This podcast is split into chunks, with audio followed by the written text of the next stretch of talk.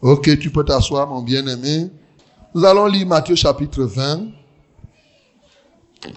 Matthieu chapitre 20. Et lisons la Bible. Du verset 29 au verset 34. Matthieu 29. Matthieu 20. Matthieu 20, à partir du verset 29. Lorsqu'il sortit de Jéricho, une grande foule suivit Jésus. Et voici deux aveugles assis au bord du chemin, entendit que Jésus passait et criaient, Aie pitié de nous, Seigneur, fils de David. La foule les reprenait pour les taire. Mais ils criaient plus fort, Aie pitié de nous, Seigneur, fils de David. Jésus s'arrêta, les appela et dit, Que voulez-vous que je vous fasse? Il lui dit, Seigneur, que nos yeux s'ouvrent. Ému de compassion, Jésus toucha leurs yeux, et aussitôt ils recouvraient la vue et le suivirent. Amen. Amen. Ce matin, comme vous avez commencé déjà l'adoration, il était conscient d'adorer le Dieu qui est compatissant. Alléluia. En réalité, Jésus a pleuré. Ce qui était marquant, il faut arrêter les enfants. Il ne faut pas jouer à la batterie maintenant. Hein? Vous avez compris? Donc, Jésus pleurait et ses pleurs n'étaient rien d'autre que le témoignage de, sa compassion pour ceux-là qui résistent au salut. Ça le touchait tellement, il ne comprenait pas pourquoi quelqu'un peut-il refuser d'être sauvé. Et il s'est mis à pleurer.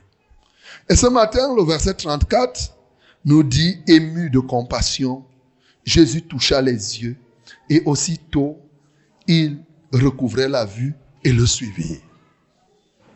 Bien-aimé, je suis sûr que tu as déjà lu plusieurs fois ce texte. Moi aussi. Mais le Seigneur a permis qu'on revienne sur ces éléments.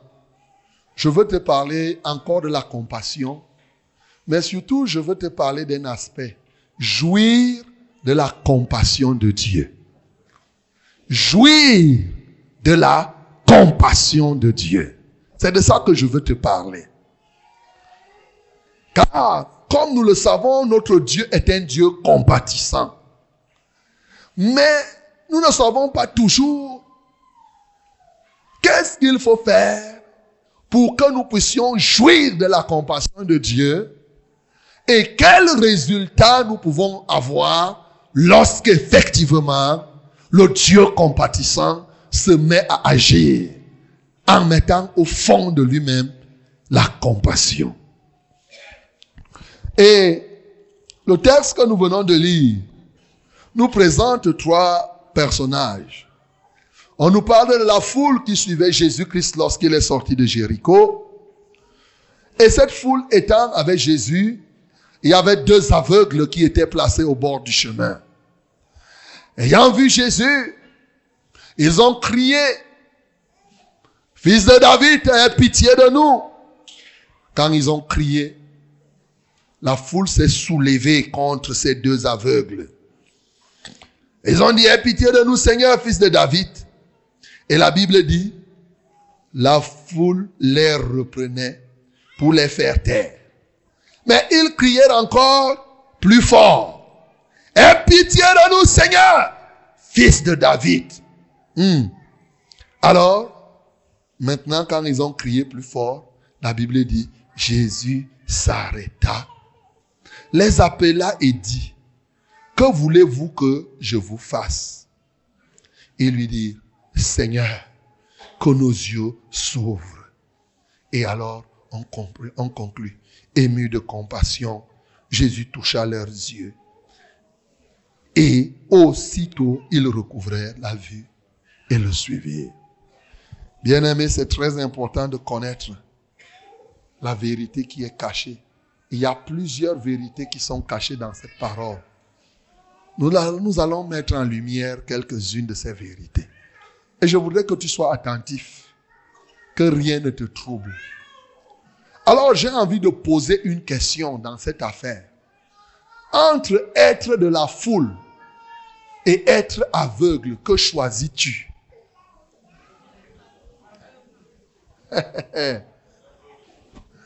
Entre ceux qui étaient de la foule ici et ceux qui étaient aveugles, les qui sont mieux ici dans ce texte? Ah bon? C'est pas les gens de la foule? Ah, acclamez parce que vous êtes sages. Je croyais que je vais vous piéger. Merde. Je croyais que je vais vous piéger. Bien aimé, ce, texte met en exergue trois catégories de personnes. Ceux qui sont de la foule, ceux qui sont aveugles, et celui qui s'appelle Jésus-Christ de Nazareth. Et pour bien comprendre cette affaire, je voudrais essayer de vous faire comprendre pour chacune de ces personnes qu'est-ce qu'on peut retirer comme leçon ou comme enseignement après avoir décrit comment, comme nous le voyons, ils se sont comportés. Commençons par la foule. La foule, c'est ces gens qui suivaient Jésus. Mais lorsque je regarde la foule, je me pose des questions. Ces gens de la foule, pourquoi suivaient-ils Jésus? C'est des gens qui avaient aussi leur part de problèmes. Mais ayant leur part de problèmes, au lieu de les exposer publiquement et parler à haute voix pour que Jésus apporte la solution à ce problème, ils faisaient profession simplement de suivre Jésus et de regarder les miracles que Jésus-Christ faisait, acclamer, faire ceci, faire cela, ils acclament, ils sont là, mais ils continuent à être rongés par une multitude de problèmes il y a l'esprit de la foule qui est encore aujourd'hui. Quand l'esprit de la foule est en toi, tu peux venir ici au temple de la vérité 150 fois. Tu as des problèmes, tu as des difficultés, mais tu auras de la peine à crier à haute voix. Voici mon problème. L'esprit de la foule fait que quoi? Il se préoccupe de ce qui se passe autour de lui. Si je dis maintenant que, oh, Seigneur, je suis stérile, qu'est-ce que mon voisin va dire? Il risque d'aller dire que vraiment, la femme s'y crie beaucoup. Il risque de faire ceci. Il risque de dire l'homme s'y fait comme cela. L'esprit de la foule est un esprit qui pousse les gens à se noyer là, à camoufler les choses au fond de nous-mêmes et à ne pas chercher à les extérioriser. Eux, ils étaient là, ils marchaient avec Jésus, mais avec leur part de problème, ils suivaient seulement Jésus. Ils écoutaient les témoignages des gens. Ils écoutaient, ils voyaient comment Jésus-Christ faisait. Mais ils ne laissaient pas que Jésus-Christ ait un impact dans leur vie. Bien aimé, cet esprit est encore aujourd'hui dans la vie de plusieurs qui participent dans l'Église. Ils font semblant d'avoir la foi, mais en fait, ils sont des douteurs et qui sont en réalité enracinés dans ce qui ne donne gloire au Seigneur. Les gens de la foule ici, leur rôle, c'était d'empêcher aux aveugles de retrouver leur vue. La Bible dit ici que quand les aveugles ont commencé à crier, ils ont dit, taisez-vous là-bas. Ne dérangez pas Jésus. Ne dérangez pas les gens. Il y a des gens comme ça qui sont insensibles aux problèmes des autres. Les gens de la foule ici, c'est des gens avec des cœurs durs, tels que lorsque tu as le problème, ça ne lui dit absolument rien. Et lorsque tu commences à prier, il peut même considérer que tu déranges. Ne dérange plus Jésus. Est-ce que Jésus avait demandé à cette foule d'empêcher aux gens de crier Jamais de la vie? Les gens de la foule prennent souvent des initiatives, croyant défendre Dieu, alors qu'ils font le contraire de ce que Dieu veut. Ça, c'est l'esprit de la foule. Ils croient, ils se positionnent en des défenseurs du Seigneur. Mais le Seigneur n'a mandaté personne. Il a la capacité de se défendre lui-même. Et il dit non, ne criez pas, ne faites pas comme ça, ne troublez pas les gens. Oh, faites ceci. Non, non, non, non, non. Ça, c'est l'esprit de ceux qui sont de la foule. Leur travail, c'est d'empêcher que la gloire de Dieu se manifeste. Souvent, il y a des gens qui, ne parviennent pas à recevoir ce que Dieu leur donne, rien que par vos regards. Si on se met à prier ici, il se regarde, eh, eh, eh, les gens sont en train de me regarder. Rien que ça.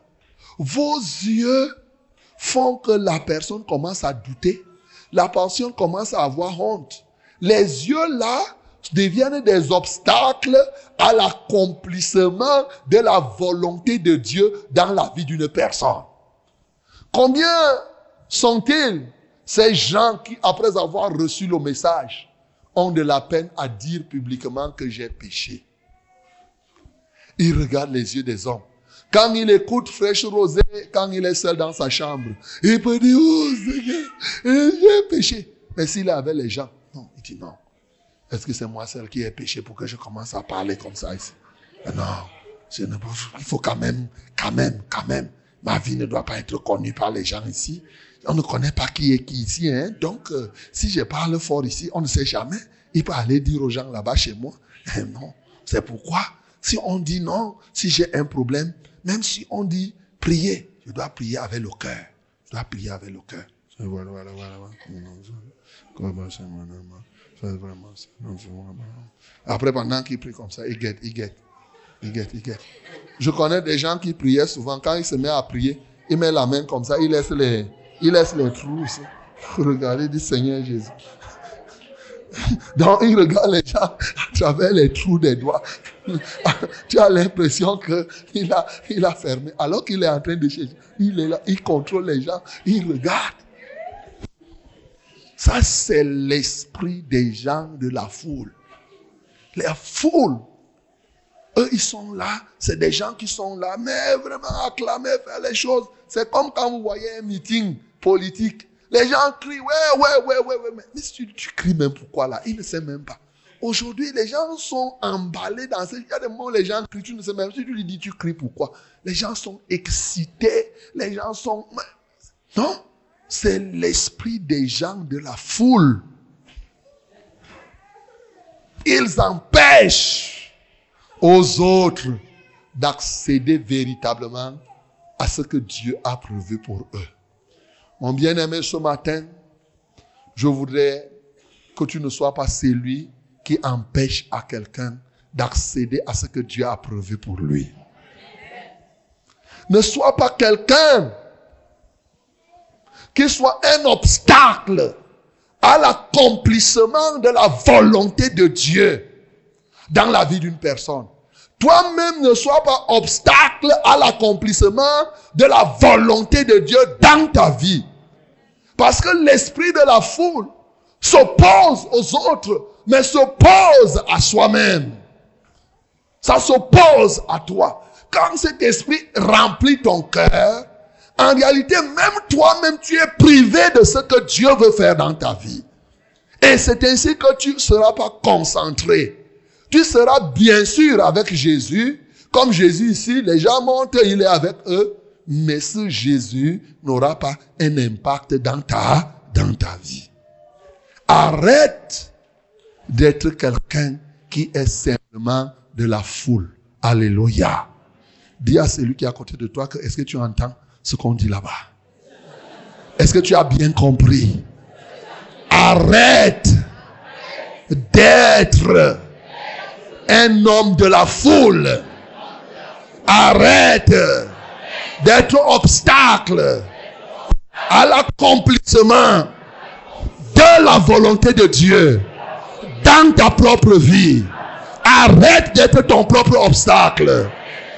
Arrête d'être l'opposant de l'autre. Alléluia. Voilà l'esprit de la foule, mes bien-aimés. Mais ce qui m'intéresse le plus ici, comme vous-même vous avez vu, ceux qui étaient sages ici, c'est les deux aveugles.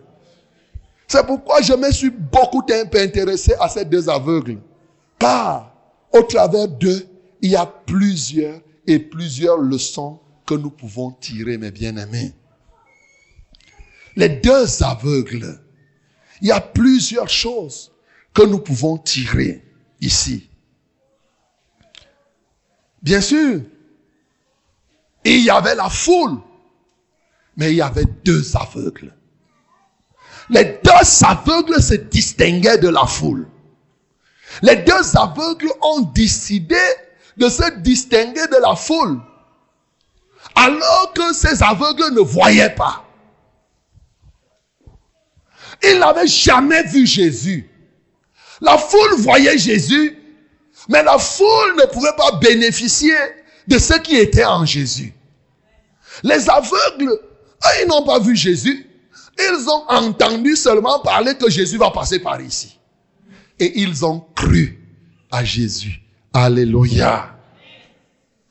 Ils ont cru que Jésus-Christ était capable de faire quelque chose pour eux, quelque chose dans leur vie.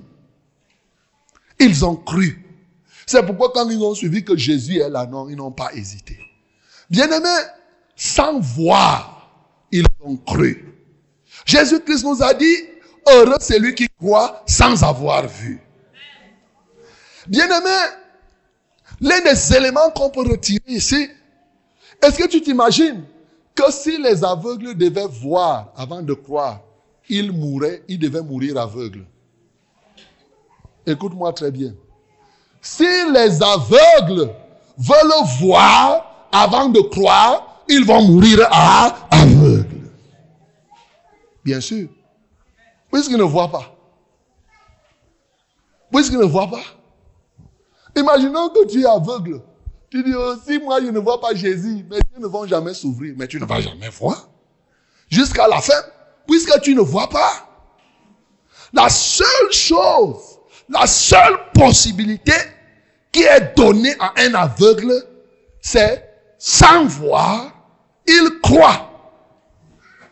Et c'est quand il croit qu'il voit. C'est quand l'aveugle croit qu'il voit. Ce n'est pas quand il voit qu'il croit. En réalité, croire après avoir vu, ce n'est même pas croire. Tu n'as pas besoin de croire que je suis ici avec vous, puisque tu me vois. C'est vrai ou c'est faux? Donc, bien aimé, les aveugles ont cru sans avoir vu. Et il y a des gens aujourd'hui qui ne parviennent pas à obtenir ce qu'ils doivent obtenir parce qu'ils attendent voir avant de croire. Ils sont nombreux. Et je voudrais te dire, l'une des causes, l'une des choses qui empêche que tu ne sois guéri de telle ou de telle maladie, c'est parce que tu veux voir avant de croire. Si l'aveugle cherche à voir avant de croire, il demeure aveugle. Si le malade cherche à être guéri avant de croire qu'il peut être guéri, il demeure malade. Si celui qui est maudit cherche à être délivré avant de croire qu'il est délivré, il demeure maudit. Voilà la vérité. Beaucoup de personnes sont demeurées dans leur aveuglement. Ici, lorsqu'on parle de l'aveuglement, ils étaient deux. C'est les deux types d'aveuglement qui existent. L'aveuglement physique et l'aveuglement spirituel. Et les deux types d'aveuglement ont pratiquement le même traitement. Ça commence par la foi. Si tu décides, j'insiste là-dessus, de voir avant de croire, tu vas rester comme ça pendant longtemps, même si Jésus dort et se lève tous les jours avec toi. Tu vas rester comme cela. Oh non, je dois d'abord voir. On ne sait jamais. Ça peut se passer, mais on ne sait jamais. C'est possible que... bon, ça peut ne pas aussi être ça. Non, mais bien aimé. Aujourd'hui, il y a une situation qui t'a troublé pendant longtemps, qui n'a pas changé. Tu as décidé de voir avant de croire. Change. Fais comme cet aveugle, ces deux aveugles. Ils n'avaient jamais vu Jésus. Ils ont entendu seulement parler de Jésus, de ce que Jésus faisait. Ils ont dit que non, le type là, même si c'est comment, il est capable de nous libérer de notre aveuglement. Je ne connais pas la situation qui peut être la tienne, mon bien-aimé. Tu dois croire avant de voir. Et Jésus nous a dit, lorsque nous prions, croyons que nous avons reçu et ensuite nous verrons que la chose va s'accomplir. Croyons que nous avons reçu et nous verrons par la suite la chose s'accomplir. L'une des choses qui manque aux hommes aujourd'hui, c'est croire sans voir. Bien sûr, je peux comprendre. Nous sommes dans le siècle de l'image. Vous voyez les téléphones Android, partout c'est l'image, l'image, les photos, les gens prennent les photos, les ceci, cela. L'image gouverne, l'image gouverne, l'image gouverne. Et ce siècle fait que, en réalité, les gens veulent voir. Et quand ils voient, ils croient. Mais non, c'est contraire à la foi. La foi est une ferme assurance des choses qu'on espère, une démonstration de celles qu'on ne voit pas. On n'a pas besoin de voir. Bien-aimé, tu n'as pas besoin de voir que tu es guéri pour croire que tu es guéri. Alléluia. Souvent, quand on prie pour un malade, si il commence à voir, il dit, eh, qui est? Mon pied est encore, ça, mon pied est encore lourd. Hein. Ça, mon pied là, ben, on a prié. En tout cas, j'espère quand même que dans un mois, ça va finir. Il continue à être malade. Parce que tu ne crois pas. Alléluia. Oh, vraiment. Quand on prie, non. Ce n'est pas compliqué.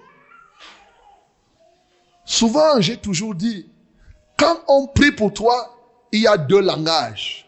Il y a ton corps qui te parle, il y a la parole de Dieu qui te parle. Et c'est toi l'arbitre.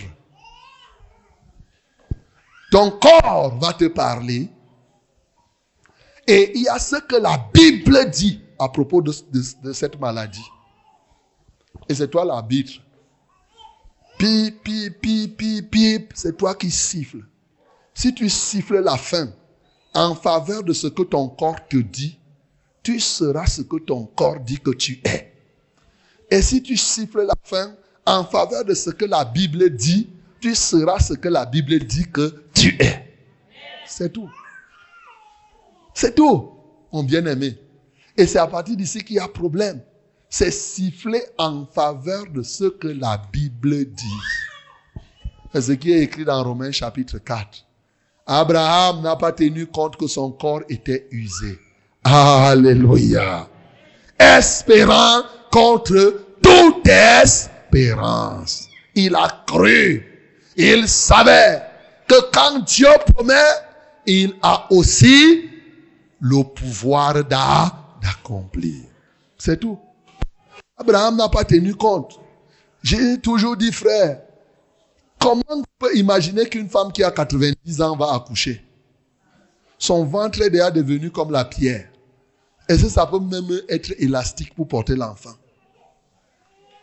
Regarde, ses seins sont déjà comme les sans confiance. Est-ce que, est-ce que, est-ce que, est-ce que tu peux, sa poitrine est plus que plate? Est-ce que tu peux imaginer que celle-là va même accoucher même un peu? Et qui, est-ce qu'il y a même encore des sensations d'accouchement? C'est trop beau, c'est ceci. Tout est dans le sens logique, tout est bouché dans la vie de cette femme. Son corps est usé, c'est ce que la Bible dit. Son corps est usé. Mais c'est dans les corps usés que Dieu fait des grandes choses. Alléluia. Bien-aimé, ton corps te trompe souvent. Les aveugles ici, ils ont entendu parler de Jésus. Ils ont cru. Ils se sont placés là où Jésus devait passer. Ils étaient là. Ils ont dit, nous n'allons pas rater aujourd'hui. Ces hommes de foi, ce qui nous marque chez ces aveugles, c'est que véritablement, ils étaient remplis de la foi. Alléluia. Cette foi-là les a poussés à se distinguer en criant à Jésus. La foi pousse à crier. La foi pousse à parler au Seigneur. Un homme de foi parle au Seigneur. Celui qui n'a pas la foi murmure. Il n'est pas capable d'ouvrir sa langue, est liée. Il ne peut pas ouvrir sa bouche. Il parle devant les hommes. Devant les hommes, il crie, il croit même, il fait les choses, il fait ceci. Mais quand ça arrive c'est le Seigneur, ah, il mange la bouche. C'est l'absence de foi qui te fait comme ça. Tu n'as pas foi. Tu ne crois pas que le Seigneur va guérir. Et il finit par conclure. Est-ce que c'est le fait de crier qui va faire qu'on écoute? Même si je parle dans le cœur, Dieu connaît, il va exaucer. Qui t'a dit ça? Les aveugles ici ont démontré leur foi. En ceci, bien sûr, que lorsque les gens de la foule ont décidé de les faire taire, quand on a dit, tais-toi, taisez-vous là-bas. Oh, mes chers amis aveugles, au moment où la foule dit, tais-toi, eux, ils font quoi? Ils crient plus fort. Alléluia. Quand la foule dit, taisez-vous, eux, ils crient. La foule ici se présente comme les vents contraires, l'opposition.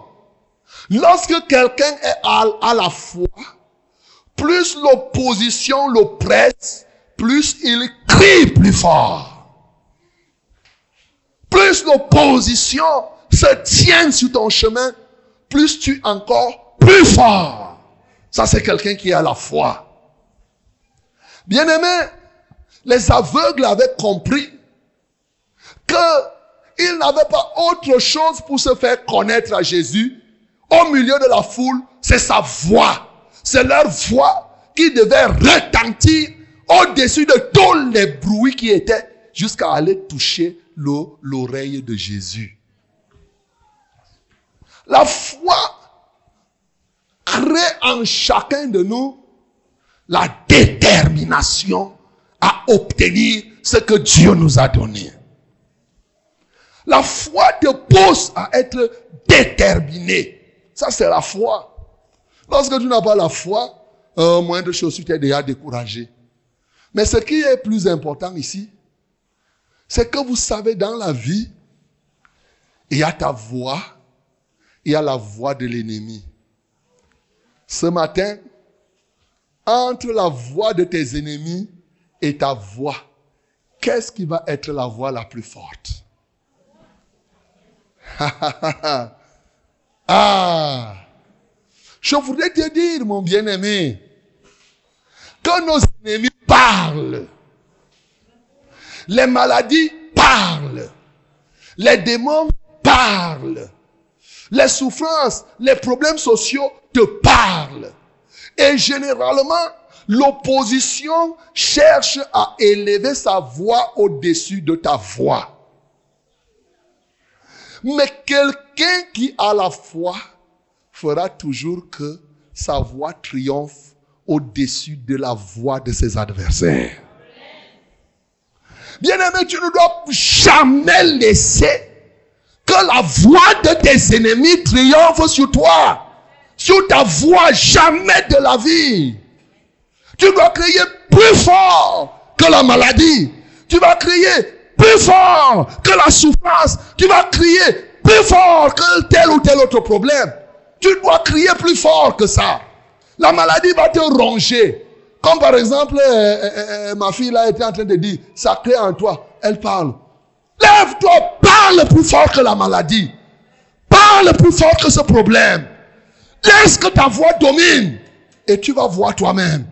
Lorsque les aveugles ont crié plus fort, la foule ne pouvait plus crier. Alléluia. La foule ne pouvait plus crier. C'est Jésus qui a pris le relais maintenant pour dire que qu'est-ce que vous voulez que je fasse. Les aveugles connaissaient mes bien-aimés. Autant pour moi. Qu'il y a des destinées qui sont comme ça cachées. L'ennemi se bat à étouffer et empêcher que les plans de Dieu ne se réalisent dans la vie des hommes. Et pour que le plan de Dieu se réalise dans ta vie, Dieu a besoin de ta voix. Dis que Dieu a besoin de ma voix. Dieu a besoin de ma voix. De ma voix plus forte encore.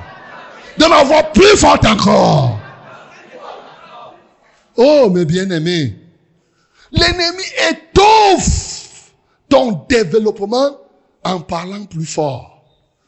Il parle plus fort dans la nuit, il parle plus fort dans le jour, et te voilà, tu es là, tu dis, hein, même comme ça, Dieu sait que je suis malade, il va comprendre que je suis malade. Le jour où il voudra, il va me guérir. Non. Les hommes de foi utilisent la foi pour élever leur voix au-dessus de la voix de l'adversaire. Parce qu'ils savent que si la voix de l'adversaire domine, alors ils sont dominés. Si leur voix domine, alors l'adversaire est dominé. C'est pour cela que Jésus-Christ de Nazareth ne pouvait pas blaguer. Quand il arrive, les gens se posent souvent des questions. Quand il devait ressusciter Lazare, il n'est pas rentré dire à Lazare, Lazare, sors. Est-ce que c'est ce qu'il a dit? A dit, bon, Lazare, bon, sors. La Bible dit qu'il a élevé ça à haute voix. Lazare, sors! Donc vous croyez que Jésus était fou? Jésus était fou? Mais comment toi tu te lèves Parle au démon aussi. Au nom de Jésus, sors. Au nom de Jésus, sors. Sors, tu vas sortir au nom de Jésus. Tu vas sortir au nom de Jésus. Tu vas sortir, tu vas sortir. Après, le démon fait retentir sa voix comme la voix des grosses. Je ne sors pas. Va dire là, sors. Tu vas sortir au nom de Jésus, toi. Non! Ta voix, lorsque tu as la foi, quand tu vois l'ennemi s'élever, le langage de l'ennemi, c'est par plusieurs moyens. L'ennemi a une voix qui peut ne pas être audible, mais tu peux sentir seulement. Par exemple, quand tu es malade, la maladie te parle par la souffrance de ton corps. C'est son langage. Alléluia. Mais pour que la maladie parte, il faut que tu transcendes cette souffrance et que tu élèves ta voix audible. Tu parles à la maladie. Sors de ce corps. Mon corps n'était pas réservé. Mon corps est sacré. Mon corps est le temple de Dieu. Qui es-tu pour habiter mon corps? Sors au nom de Jésus. Voilà la réalité. Mais si tu restes là, l'ennemi va dire que non, il ne sait même pas encore. Vous n'avez pas encore vu un colonel qui vient dire à ses agents, euh, soldats, euh, il dit, hey, à gauche, gauche. C'est des ordres qu'il donne. Ce n'est pas une chose que tu viens là. Ça, quand tu as la foi, tu ne vas pas laisser la voix de l'ennemi triompher sur ta voix. Quelle que soit la situation que tu traverses, quel que soit l'accablage que tu vis, tu vas surpasser cela et tu vas parler à haute voix. Et quand tu vas parler, tu vas voir, l'ennemi va comprendre que celui-ci connaît ce secret. Alléluia. Gloire à Jésus. Donc, cette année, tu ne dois pas laisser que n'importe quoi. Souvent, vous utilisez votre voix à haute voix pour faire des querelles, pour bavarder ou pour inutilement. Non. Ta voix là est réservée à l'ouverture des portes de ta propre destinée. C'est à ce moment que je veux entendre ta voix. Ce n'est pas ta voix pour crier au quartier, pour gronder, pour faire. Non, ne fais pas comme ça. Ne fais pas comme ça. Il le temps de gronder, c'est quand tu parles pour que tu ouvres la voie à ton avenir. C'est là où je veux entendre ta voix. Mais pas que quand c'est pour parler aux affaires, et quand maintenant c'est pour gronder au quartier, tu fais les querelles jusqu'à on t'écoute, je ne sais pas, jusqu'où. Alléluia. Dis à celui qui est à côté de toi, est-ce que tu fais comme ça par hasard Est-ce que tu fais comme ça par hasard Mon bien-aimé, l'une des sagesses, vous voyez, que j'ai retenu ici de l'aveugle, deux aveugles. J'ai d'abord dit qu'ils ont eu la foi, ils n'ont pas, ils n'ont pas cru après avoir vu, ils n'ont pas vu Jésus. C'est quand ils ont cru que par la suite leurs yeux ont été ouverts et ils ont vu maintenant Jésus. Alléluia. J'ai dit que cette foi les a poussés à persévérer, à persister, à ne pas, à crier plus fort. Bien aimé, peut-être que jusqu'à présent, tu avais déjà crié à Jésus pour un problème. Le temps est venu pour que tu cries plus fort encore. C'est possible que tu aies rencontré, tu as déjà parlé à Jésus, oh, j'ai tel cas. Souvent, ce qui manque de foi, c'est le découragement. Pasteur, j'ai déjà tout fait. J'ai cherché le Saint-Esprit depuis, je n'ai pas, j'ai déjà tout fait. Non, tu n'as pas encore tout fait. Le temps est arrivé pour que tu cries fort. Oh Seigneur, ben, Seigneur, je voudrais prophétiser. Je cherche le don de prophétie, mais vraiment, je ne sais pas ce qu'il faut faire. Ce qu'il faut faire, je te le dis alors. Il faut crier plus fort. Ce qui me marque ici, quand ils ont compris que leur voix doit surplomber la voix de la foule, ils ont su ce qu'il fallait dire à Jésus, mais surtout comment adresser leur cri à Jésus bien-aimé. Ils ne se sont pas mis à dire n'importe quoi, ayant compris que non, leur voix avait la peine d'être entendue. Ils étaient directs. Aie pitié de nous, Seigneur, fils de David. Aie pitié de nous, Seigneur, fils de David. Aie pitié de nous. Ils ont adressé leur voix plus fortement encore en connaissant effectivement ce qu'il fallait dire. Si c'était toi, la foule te dit tais-toi, tu devais engager plutôt. Je me tais pourquoi? Je, ne vais pas me taire. Je ne vais pas me taire. Non, la Bible ne nous dit, ils ne se sont pas mis à bagarrer avec les. Je me sais pourquoi. Je me sais pourquoi. Hein? C'est toi qui me commandes. Quelles sont ces histoires? Toi aussi, tu es venu, un malade comme moi. Toi aussi, tu, tu viens me dire, tais-toi. Je ne vais pas me taire. Tu vas voir. Je vais parler. Au lieu de parler directement, tu devais perdre le temps d'abord à te quereller avec les gens. Les aveugles n'ont pas fait ça. Pendant que les gens disaient, tais-toi, ils ne répondaient pas à ces gens. Ils parlaient à Jésus. Alléluia. Pendant que les gens disent, tais-toi, tais-toi, ils, ne s'occupent pas d'eux. Ils, aie pitié de moi. Jésus, aie pitié de moi. Les gens disent, taisez-vous. Ils, ils laissent le problème continuer à faire son petit bruit. Ils avaient leur cible, une cible, Jésus de Nazareth. Le reste là, hein, faites le bruit autour. Dites-leur ce que vous voulez. Opposez-vous comme vous voulez. Eux, ils regardaient à Jésus. Frère, c'est très important que tu saches qui est ta cible. Souvent, nous perdons de l'énergie sur des cibles qui ne sont pas les nôtres. Nous perdons le temps. Comment quelqu'un de passage te dit que, hey, toi qui passes là, tu dis que tu crois que tu es un enfant de Dieu, tu te retournes. Tu crois que quoi Pourquoi tu me parles comme ça Est-ce que c'est ça? Quel que soit ce que les gens disent autour de toi, continue à fixer ton regard sur Jésus. Parle à Jésus. Les gens peuvent dire n'importe quoi, mais Jésus attend ton cri. C'est ce cri, lorsqu'il parvient à Jésus, qui va faire que même quand les autres vont voir, ils ne peuvent rien dire. Alléluia. C'est très important en ces derniers temps où il y a des bruits de bottes à gauche dans la famille. Hein, pasteur, la famille a dit que... Hein, vous, l'un des problèmes que vous avez, c'est que vous voulez tenir compte de tout le monde. Oh, la tante a dit comme ça au village. Oh, le petit frère a dit comme ça. Oh, le grand frère a dit comme ça. La sœur a dit comme ça. Et toi-même, qu'est-ce que tu dis? Tu passes ton temps à écouter. Hein, l'autre a dit, l'autre a dit, l'autre a dit, l'autre a dit. Arrête ça. Parle à Jésus.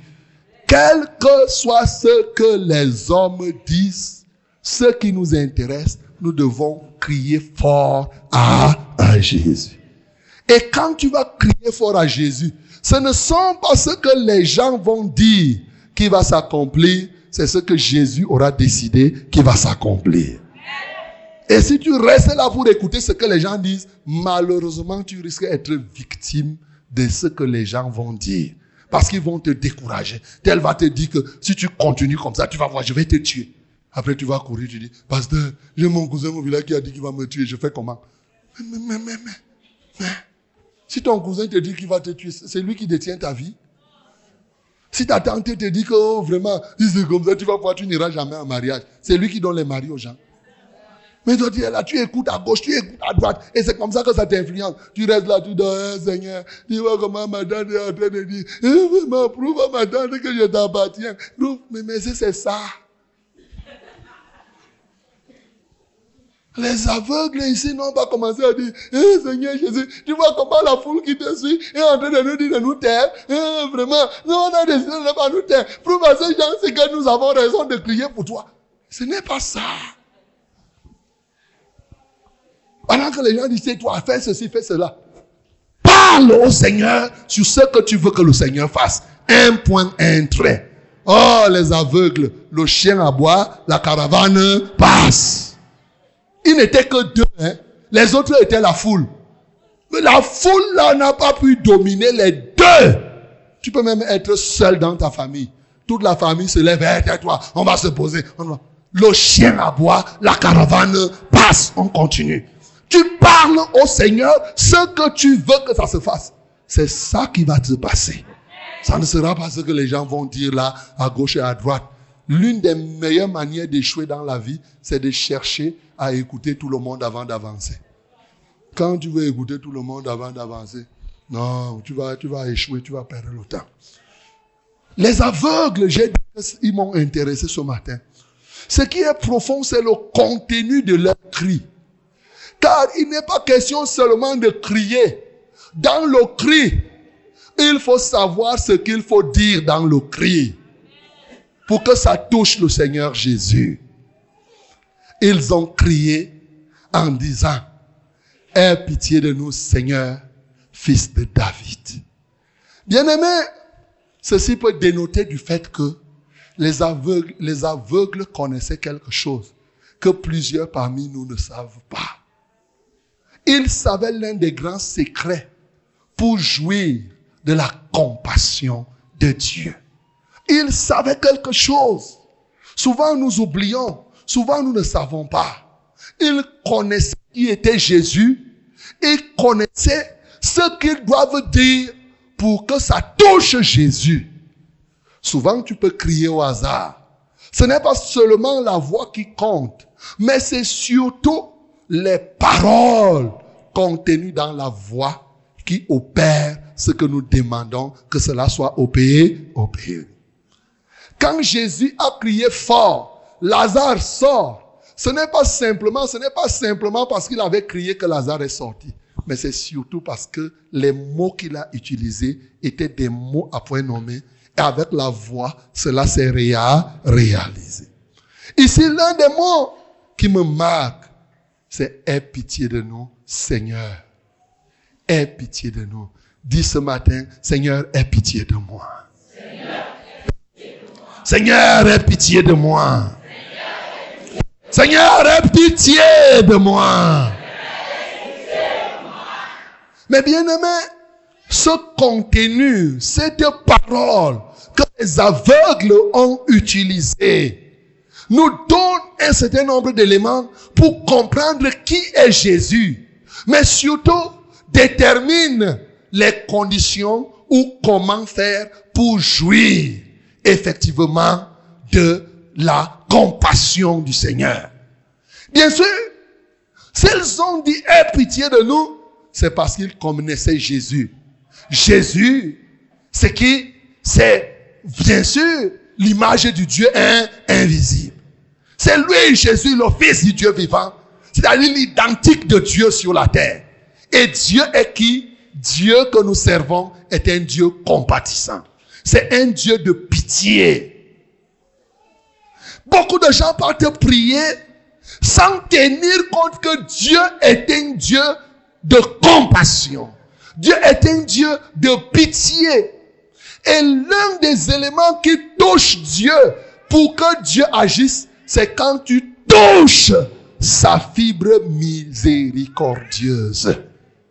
Beaucoup de gens prient, demandent à Dieu sans implorer sa miséricorde. Plusieurs personnes le font. Bien-aimé, non. Jésus-Christ ne pouvait pas être indifférent à ce cri. Dès lors que la voix de ces aveugles est arrivée, aie pitié de nous. quand Dieu entend, aie pitié de nous, il ne peut plus rester indifférent. Parce que c'est sa nature. Dis que c'est sa nature. C'est sa nature. Dieu est compatissant. Être compatissant, c'est-à-dire que Dieu aime participer à la souffrance des autres pour les sortir de la souffrance. La compassion, c'est ça. Ce sentiment, cette attitude, et c'est une compassion active. Ce n'est pas seulement le sentiment de compassion que Dieu a, mais au-delà de ce sentiment, dès qu'il te voit souffrir et que tu cries à lui, il ne peut pas rester indifférent. Ce n'est pas possible. C'est ce que les aveugles connaissaient. C'est ce que plusieurs parmi nous ne savons pas. La foi en Dieu signifie la foi au caractère, à la personne de Dieu. Quand tu connais Dieu, tu as la foi que ce Dieu, ce Dieu de miséricorde, parce que la compassion, c'est la même chose que la miséricorde, c'est la même chose que la pitié. Alléluia. Et tu sais que tu ne peux pas dire que Dieu de miséricorde est miséricorde et que cela laisse Dieu indifférent. Mon bien-aimé, il n'est pas possible. Dieu ne peut pas se renier lui-même. Dieu ne peut pas dire qu'il n'est pas un Dieu de miséricorde. Il, il n'est pas un Dieu de miséricorde. Alléluia. Il est un Dieu de miséricorde. Et si tu dis Dieu de miséricorde, tu t'imagines Dieu dire que non, non, non, je ne suis pas le Dieu de miséricorde. Ce n'est pas possible. Dieu ne peut pas dire qu'il n'est pas le Dieu de miséricorde parce qu'il est. C'est sa nature. Si on enlève à Dieu, si on pouvait enlever à Dieu sa miséricorde, il ne serait plus Dieu. Alléluia. Acclamons pour le nom du Seigneur Jésus.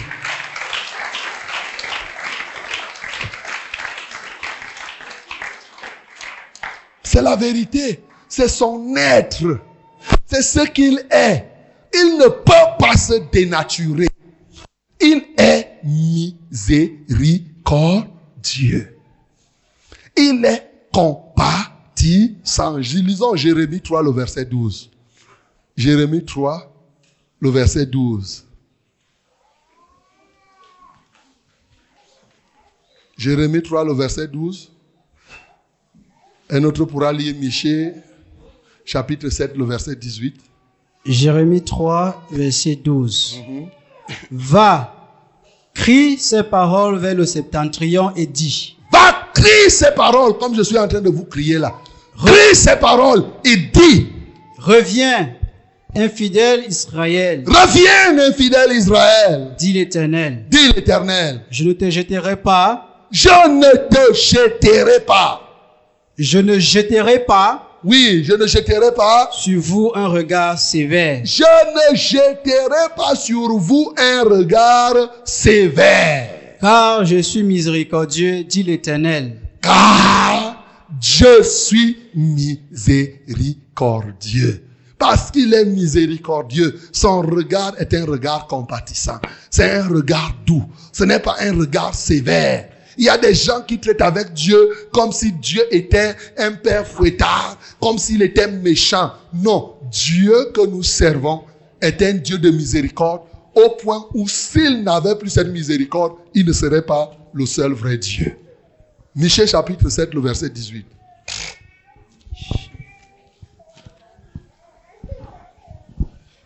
Michée chapitre 7, le verset 18.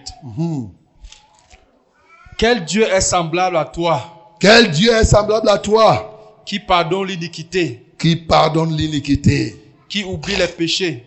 Qui oublie les péchés? Du reste de ton héritage. Hmm, Il ne garde pas sa colère à toujours, hmm. car il prend plaisir à la miséricorde. Dieu prend plaisir à la miséricorde. Répétons. Encore. Oui, mon bien-aimé, Dieu prend plaisir à la miséricorde. Dieu n'est pas là pour te voir. Comment tu imagines? Bien-aimé, si je te pose une question, quand tu es en train de souffrir, comment tu imagines le comportement de Jésus en te voyant souffrir? Réfléchis un peu. A dit, quand Jésus te voit souffrir, quand Dieu te voit souffrir, réfléchis un peu. comment Dieu réagit, comment Dieu se comporte? Est-ce que pour toi, Dieu danse quand tu souffres? Hey, il y a des gens qui se comportent comme si Dieu dansait quand ils étaient en train de souffrir. Non, mon bien-aimé, la souffrance du peuple de Dieu gêne Dieu. Dieu n'est pas content de te voir la souffrir, gémir. Non. L'homme qui aime te voir souffrir, tu l'oublies, tu accuses Dieu.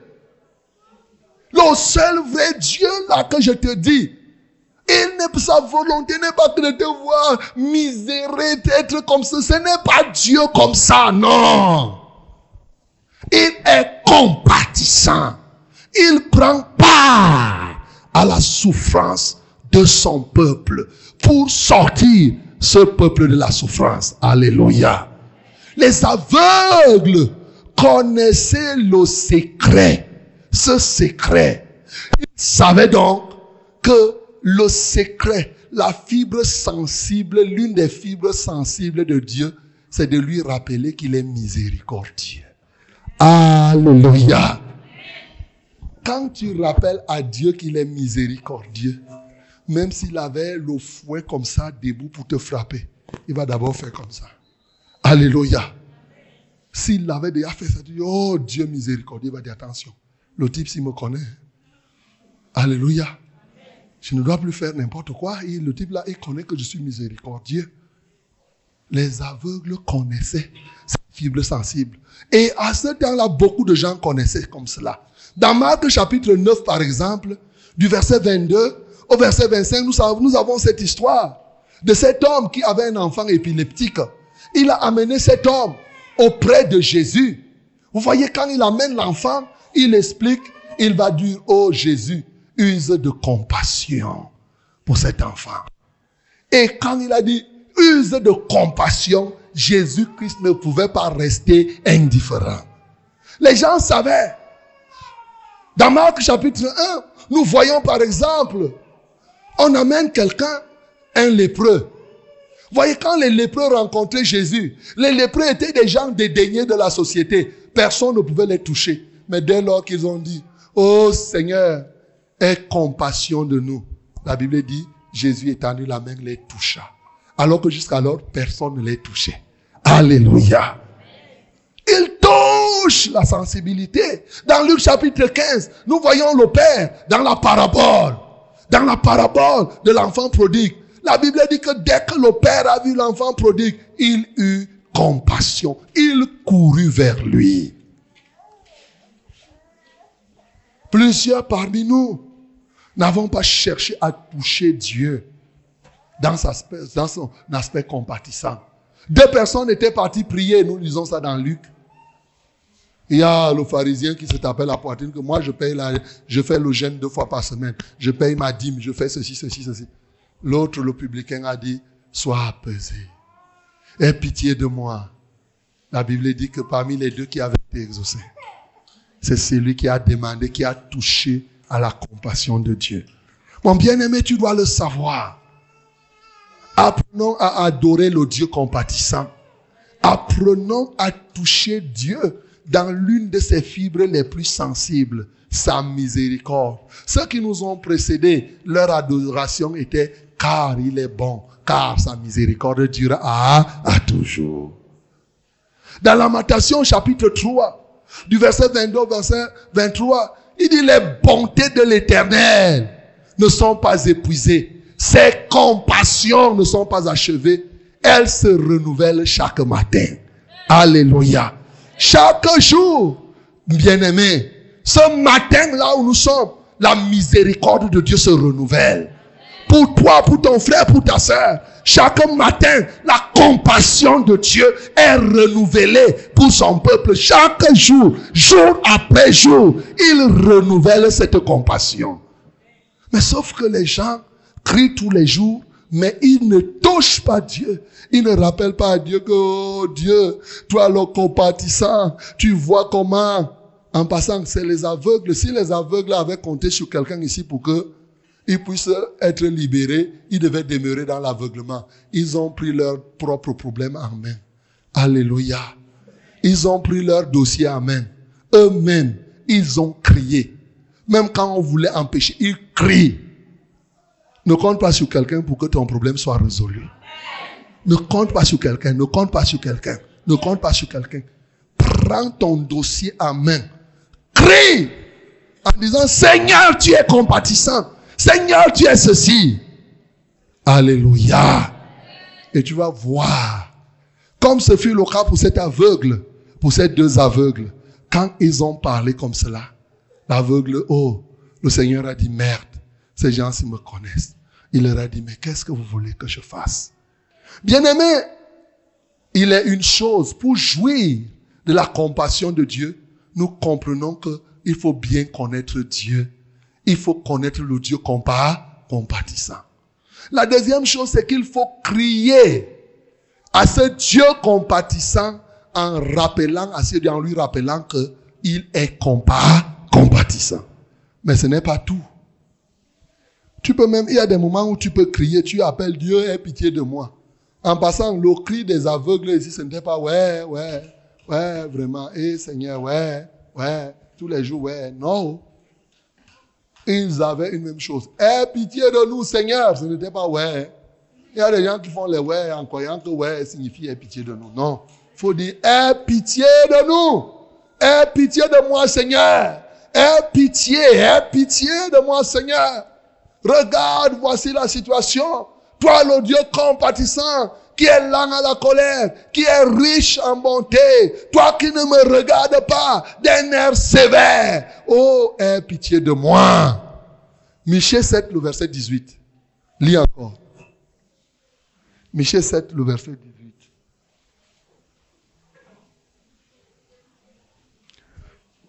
Michée 7, 18. Michée 7, 18.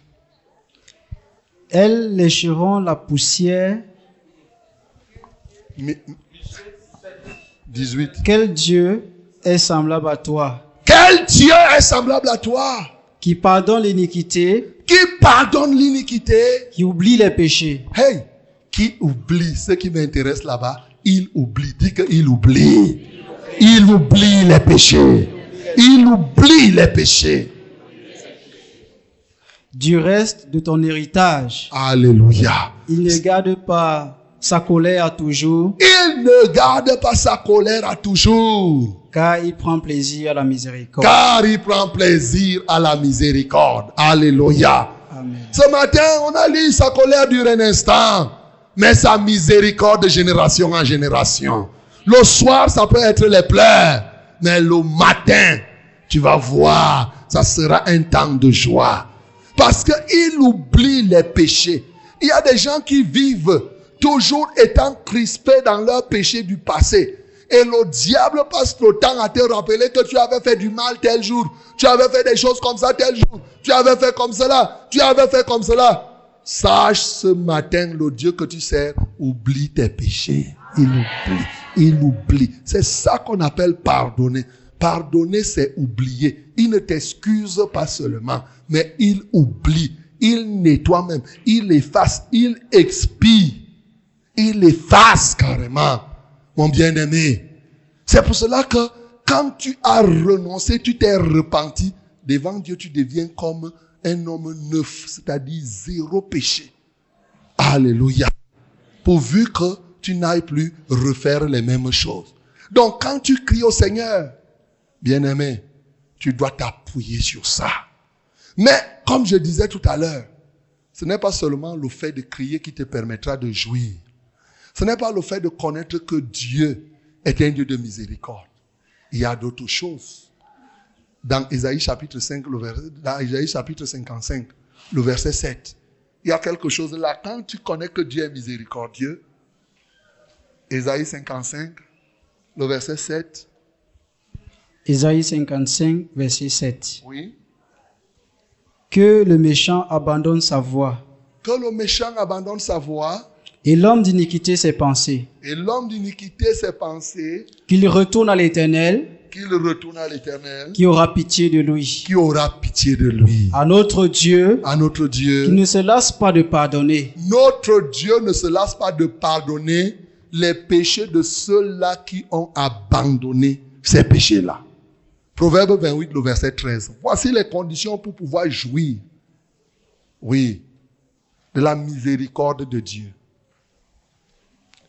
28, 13. Vous connaissez ce verset? Proverbe 28, verset 13. Oui. Celui qui cache ses transgressions ne prospère point, Celui qui cache ses transgressions ne prospère point. mais celui qui les avoue Mais celui qui les avoue, et les délaisse obtient miséricorde. Comment on fait pour obtenir la miséricorde?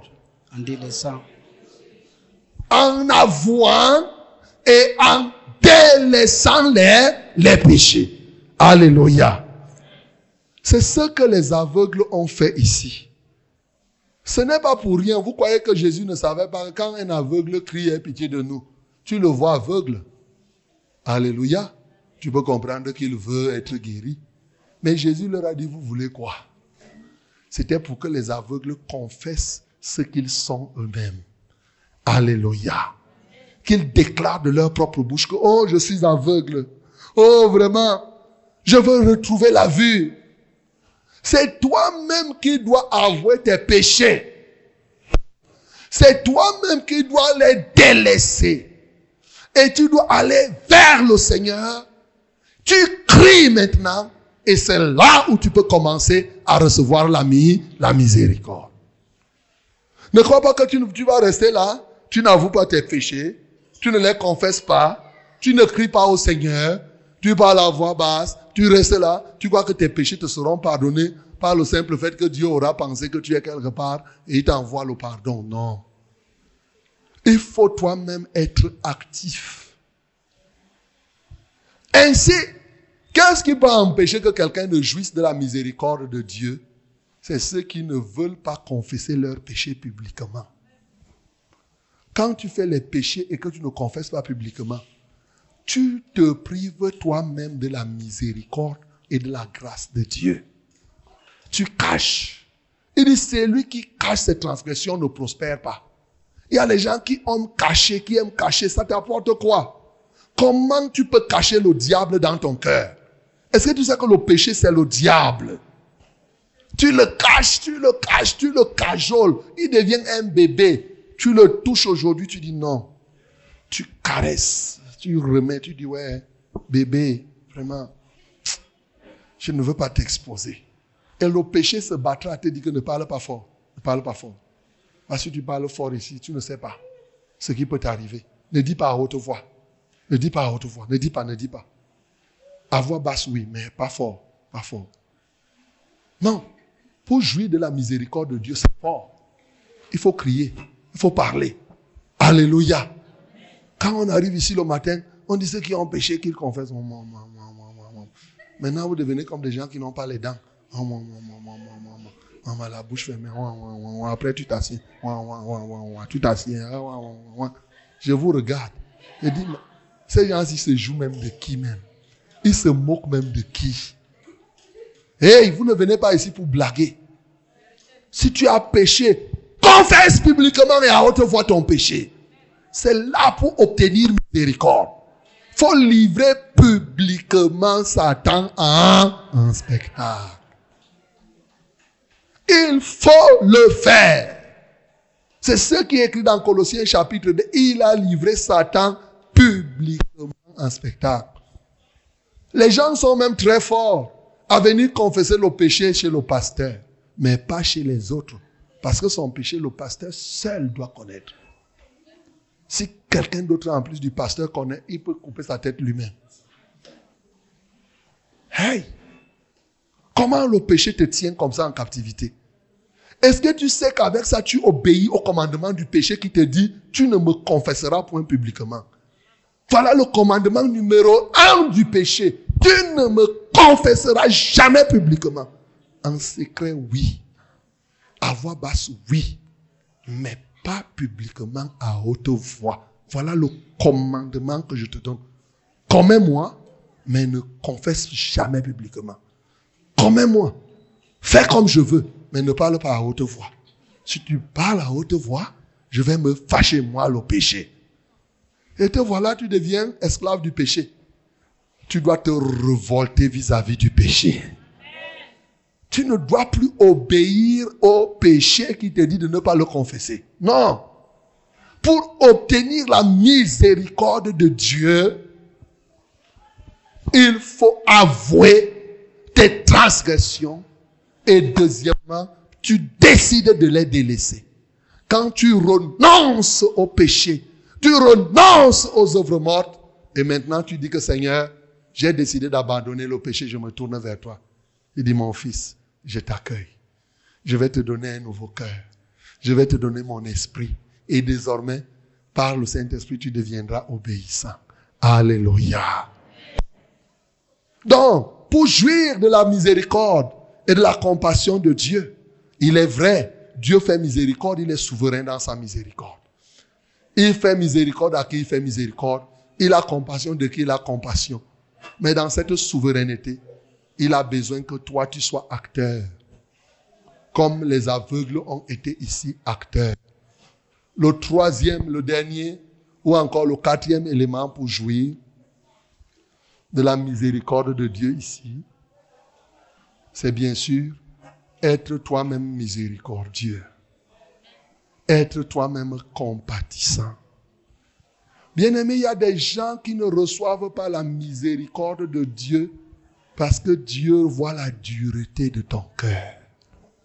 Il voit la méchanceté de ton cœur. Aussi longtemps que ton cœur sera dur, tu vas mettre la barrière entre la compassion de Dieu et toi. Oh bien-aimé, nous sommes dans un monde tellement matérialiste aujourd'hui où les gens n'ont plus le temps pour avoir pitié des autres. Les gens croquent les têtes des gens. Les gens tuent sans état d'âme. Et ceux qui sortent, ils entrent dans les églises avec le cœur mauvais, le cœur méchant. Ils ne sont pas compatissants. Et cela empêche à Dieu d'agir dans votre vie. Cela continue à te maintenir aveugle. Cela continue à te maintenir malade. Cela continue à te maintenir dans l'échec, dans la malédiction, dans le célibat, dans le chômage, la dureté de ton cœur. Matthieu 5, le verset 7, lisons.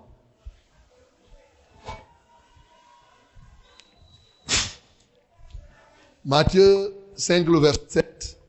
Matthieu 5, verset 7. Oui. Heureux les miséricordieux, Heureux les miséricordieux. car ils obtiendront miséricorde. Amen. Amen.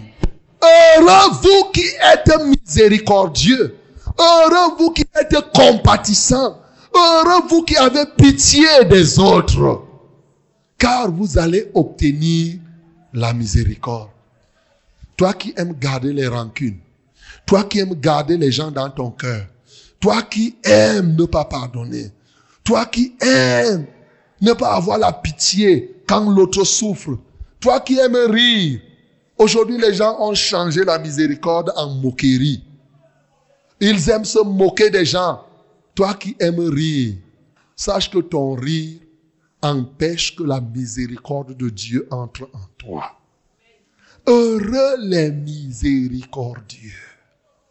Bien-aimés, nous pouvons comprendre la promptitude à partir de laquelle, pourquoi Jésus-Christ, quand ces aveugles, ils ont eu la foi. Frère, tu peux avoir la foi. Tu peux crier. Tu peux être déterminé. Tu peux hausser ta voix. Tu peux même utiliser, tu dis, Dieu, tu es Dieu de miséricorde. Tu peux avouer tes transgressions, décider de les laisser. Mais si au fond de toi, tu n'es pas miséricordieux, tu vas bloquer la main de Dieu pour agir dans ta vie. Sois miséricordieux ce matin. Jacques chapitre 2, le verset 13.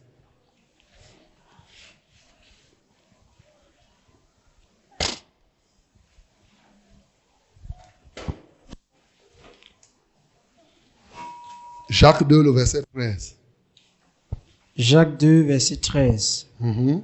Car le jugement est sans miséricorde pour qui n'a pas fait miséricorde. Hmm. La miséricorde triomphe du jugement. La miséricorde triomphe du jugement. Le jugement est sans miséricorde pour qui n'a pas fait miséricorde. Quand tu n'as pas fait miséricorde, au moment où on doit te juger, on ne va pas utiliser la miséricorde. La même coupe, la même mesure que tu utilises pour mesurer les autres, la Bible dit qu'on utilisera la même coupe. Le même cœur que tu as, c'est ce cœur-là qu'on va utiliser pour te traiter toi-même. C'est avec ton propre cœur-là qu'on te traite. Si ton cœur-là est un cœur miséricordieux, on te traite avec ce cœur. Si ce cœur-là est un cœur de méchant, c'est ce cœur-là même qui va être utilisé. Mais la miséricorde triomphe du jugement. Ça veut dire que quoi? Une sentence peut être grave si Dieu voit en toi un cœur miséricordieux. Cette miséricorde-là va triompher du châtiment, du jugement qui était prévu. Une malédiction, une possession démoniaque peut dépasser n'importe quel pasteur, n'importe quelle technique de délivrance. Mais là où la délivrance ne résiste point, c'est là où il y a la miséricorde. La miséricorde triomphe du jugement. Parce que le jugement, vous savez, les associations secrètes, les sorcelleries qui se font dans les villages, ils tiennent des réunions souvent pour dire que c'est le jugement. Ils rendent un jugement, ils disent, nous allons punir telle personne. Bien-aimé, si tu as un cœur miséricordieux, cette miséricorde va triompher de ce jugement qu'on aura pris. La miséricorde triomphe du jugement. Voilà quelques éléments, bien-aimés, que je voulais te donner ce matin pour te permettre d'avoir tes yeux ouverts. D'avoir tes yeux ouverts. Les aveugles ici, c'est des gens qui étaient malades. Leur maladie, c'était l'aveuglement. Et toi, quelle est ta maladie? Toi, quelle est ta maladie? Tu comprends ce matin? Qu'est-ce qui t'empêche totalement d'être guéri? Quelle est la situation compliquée que tu traverses? C'est peut-être un jugement de ta belle famille. C'est peut-être un jugement des gens de ton quartier. C'est peut-être un jugement de ton ancien copain. C'est peut-être un jugement de ton ancien ami. Il a décidé, il t'a cloîtré quelque part. Ce matin, mon bien-aimé, cette situation doit changer. Elle doit changer. Et pour qu'elle change, tu dois t'engager dans une compassion active. Tu dois t'engager. Tu dois sortir de la foule, de l'esprit de la foule, où tu croises les bras, où tu restes là, tu admires seulement, tu regardes, tu parles là où il ne faut pas parler, tu dis ce qu'il ne faut pas dire. Non! Il faut sortir de l'esprit de la foule et être comme ces deux aveugles. Un, qui ont cru sans avoir vu. Deux, ayant cru, ils ont persévéré. Ayant persévéré, ils ont crié plus fort. Ayant crié plus fort, ils n'ont pas laissé que la voix de l'ennemi prenne le dessus sur leur voix, sachant que c'était la fin pour eux. Quand l'ennemi, sa voix prend le dessus sur ta voix, c'est ta destinée qui est détruite comme ça là. Ils ont décidé, même comme ils étaient deux et que les autres étaient la foule, leur voix devait être au-dessus de la voix de ceux-là. Ils ont compris, ils ont crié en touchant à l'une des fibres les plus sensibles du Dieu vivant, la compassion, la miséricorde. Ils ont dit, aie pitié de nous, Seigneur, fils de David. Et je t'ai dit que Dieu est compatissant. Il faut, pour jouir de sa compassion, être ce que ces aveugles ont été. Mais après avoir crié à lui, avant de crier à lui peut-être, ce qu'il te faut, c'est que décide d'abandonner tes transgressions. Reviens au Seigneur. Tourne-toi vers lui, ne se lasse pas de pardonner. Avoue tes transgressions et délaisse-les. Et quand tu délaisses, toi aussi sois miséricordieux. quand tu es miséricordieux, tu vas voir toi-même. Tes yeux vont s'ouvrir. La Bible dit, Jésus-Christ les toucha et leurs yeux s'ouvrirent et ils les suivirent. Ce matin, mon bien-aimé, tes yeux doivent s'ouvrir. Ce matin, je ne connais pas. Jésus-Christ dont je te parle ici, il est présent ici. Il veut te toucher. S'il voit en toi ce cœur miséricordieux, s'il voit en toi que tu crois qu'il est miséricordieux, qu'il est capable de faire, si tu cries à lui, il peut te toucher pour briser. Je ne sais pas combien de temps ces aveugles ont passé dans cette maladie d'aveuglement. Je ne sais pas combien de temps cette maladie, cette tare, cette malédiction, cette souffrance a duré. La main du Seigneur est étendue ici pour toucher quiconque devient comme ces aveugles. Quiconque crie à lui avec un cœur compatissant. Cette miséricorde triomphera de ce jugement. Que le nom du Seigneur soit glorifié.